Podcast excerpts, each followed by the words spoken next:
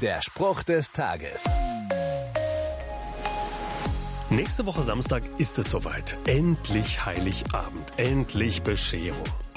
Viele Kinder müssen lange davor und auch kurz davor geduldig warten. Das fällt ihnen oft schwer.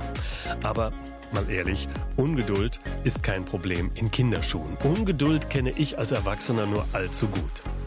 Wenn ich zum Beispiel auf der Arbeit eine neue Aufgabe übernehme und auf Anhieb nichts klappt, kann ich schon mal ungeduldig und entmutigt werden. In der Bibel steht folgender Satz im Jakobusbrief. Auch ihr müsst geduldig sein und dürft nicht mutlos werden, denn der Herr kommt bald.